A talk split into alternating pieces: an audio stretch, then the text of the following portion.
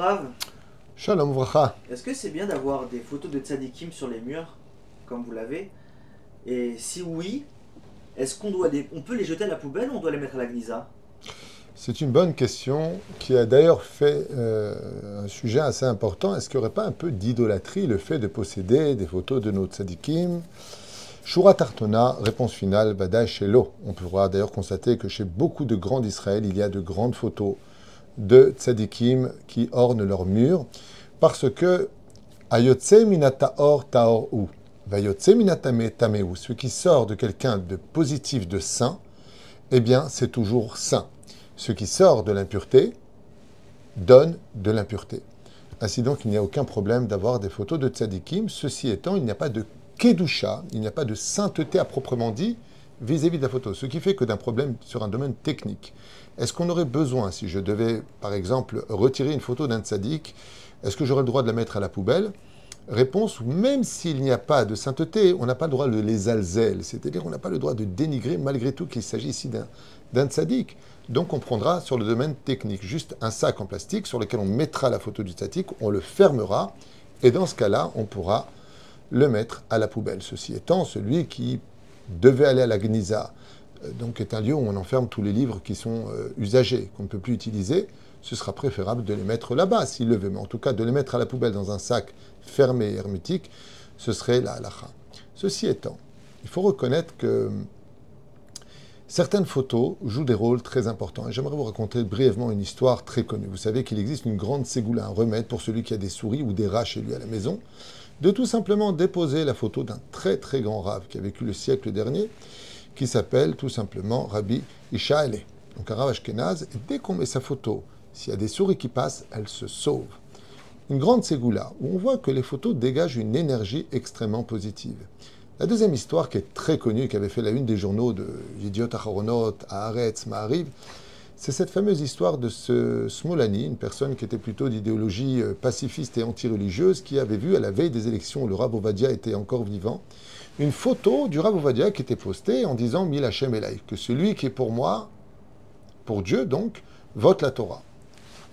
Et ce juif, par inadvertance ou par manque de connaissance, a commis le malheur de prendre son canif, il a arraché les yeux de la photo du Rav Ovadia Yosef. Et donc, celui qui passait pouvait voir qu'il manquait les yeux du Rav Ovadia Yosef. Seulement, ce qui s'est passé, c'est que ce même soir où il est rentré chez lui, quelque chose d'un peu surnaturel s'est réalisé, puisqu'il n'est pas devenu aveugle, mais ses paupières ainsi que ses yeux ont commencé à aller kametz, c'est-à-dire à devenir de plus en plus petits et se fermer sur lui, comme si que la peau se reliait l'un à l'autre. Il ne lui, lui, a pas fallu beaucoup de temps pour comprendre que ça venait de là-bas.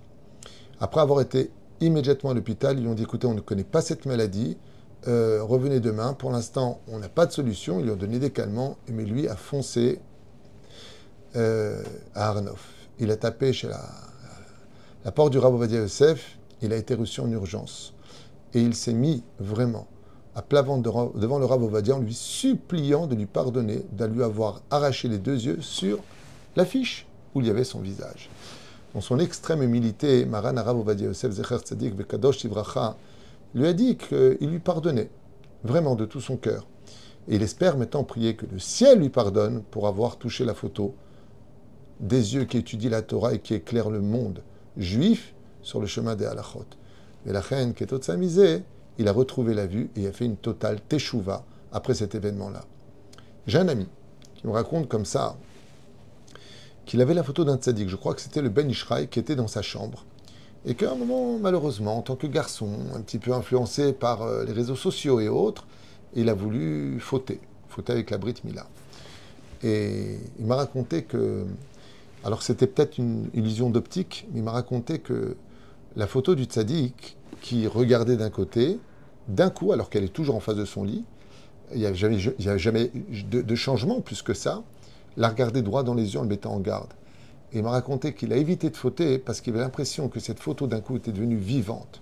Alors c'est vrai que quand on a une photo avec un regard, quand on va à droite, on a l'impression qu'il nous suit, quand on va à gauche, on a l'impression qu'il nous suit. C'est ce que je lui ai dit. Il m'a dit oui, mais pas quand il te regarde droit dans les yeux et que tu sens qu'il y a un changement. Alors ça veut pas dire que les photos sont vivantes. Une photo, c'est une photo, il ne faut pas devenir fou. Mais la photo d'un tzaddik dégage une influence extrêmement positif. J'aimerais juste finir avec une histoire qui est arrivée avec un enfant de la communauté qui est aujourd'hui devenu un petit ami Tracham sympathique que j'ai eu le mérite de rentrer en yeshiva et qui la nuit avait beaucoup de, choses qui n'allaient pas. Alors euh, après avoir parlé avec son père, je suis monté dans la chambre de ce garçon et j'ai observé qu'il y avait des photos de Walt Disney, toutes sortes de figurines, de dessins animés, les M, et je lui ai demandé de les retirer, de repeindre la chambre et d'y mettre des photos de tzadikim. Depuis, non seulement le garçon peut se reposer la nuit, il va non seulement très bien, mais de qui plus est, il s'inspire beaucoup de l'émanation de ces tzadikim pour lequel aujourd'hui il cherche à ressembler. Donc non seulement il n'y a pas d'interdit, mais ça peut être très positif, même s'il y en a qui disent qu'il n'y a pas besoin d'avoir cela. Ce qui serait dommage par contre, c'est de s'attacher à la photo d'un tzaddik au lieu d'étudier ce qu'il a écrit. Ça, ça avoir été quelque chose de très important. Donc comment citer la photo d'un tzaddik et au moins ces livres pour les étudier. C'est beaucoup plus important et beaucoup plus enrichissant. Voilà, c'était pour répondre à ta question de Sadik. Merci beaucoup, Rav.